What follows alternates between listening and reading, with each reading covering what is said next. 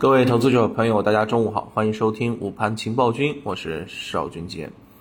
今天早盘呢，个股呈现出普跌的格局啊，近三千只个股下跌。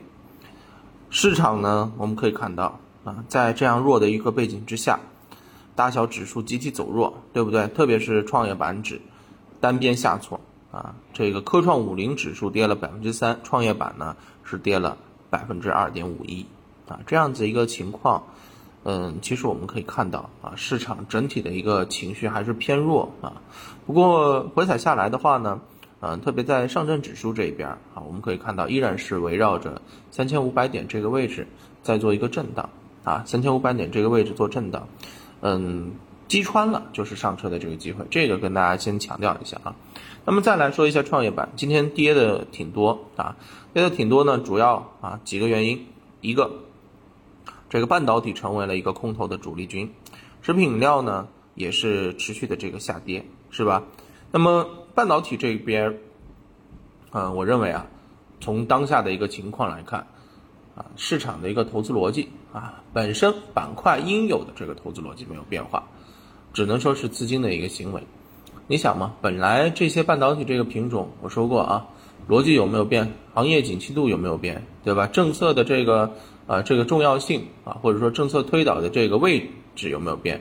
依然是国策吧，没有变，对吧？另外一方面，你看啊，这个目前行业的这个紧张的这个局面有没有缓解？特别是一些汽车芯片，你可以看到啊，很多车企因为芯片的这个原因，是吧，出现了减产或者停产的这种情况，逻辑没有变，需求没有变，对不对？那嗯，今天直接下杀啊，我认为是一个比较好的。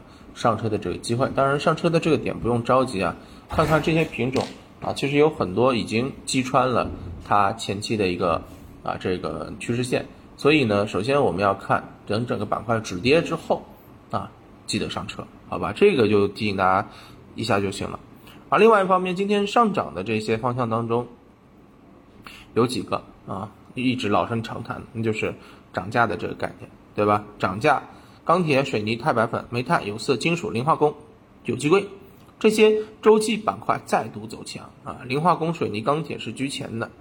那么首先啊，我们也说一下啊，嗯，对于周期性板块啊，我们要注意的是，官方此前打击完煤炭，昨日又打击铝价，是吧？啊，昨消息上呢啊，中国有色金属工业协会称，防范铝价恶意炒作和非理性大幅上涨。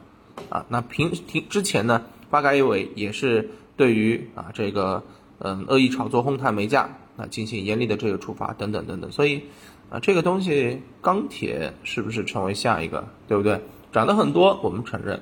那么在大的这种环境啊，在外围美国不断印钱、通货膨胀背景之下，这资源品确实要涨，但是涨也得符合我们自己的这个国情，对不对？国内先完成国内的双循环啊，国内大循环之后再到国内国外。那国内的这个钢铁价格、煤炭价格、铝价要是持续上涨的话，那么对于下游的这个企业就非常不妙了呀，对吧？所以这个是确实要管的啊，确实要管的，好吧？那么另外一方面呢，嗯，从呃市场的这个情绪来看啊，昨天指数放量滞涨啊，今天依旧震荡，沪指处在压力，所以。嗯，今天指数回调并不意外啊，但是展望后市的话，啊，特别是后面的行情，我认为不会出现太大的这种系统性分田，高该高景气的这个品种还是该好好的这个参与，回调下来买，回调下来买啊，就是如此。创业板今天出现了回调啊，呃，高景气的品种出现回落，对吧？那等到止跌又是一个上车的这个机会。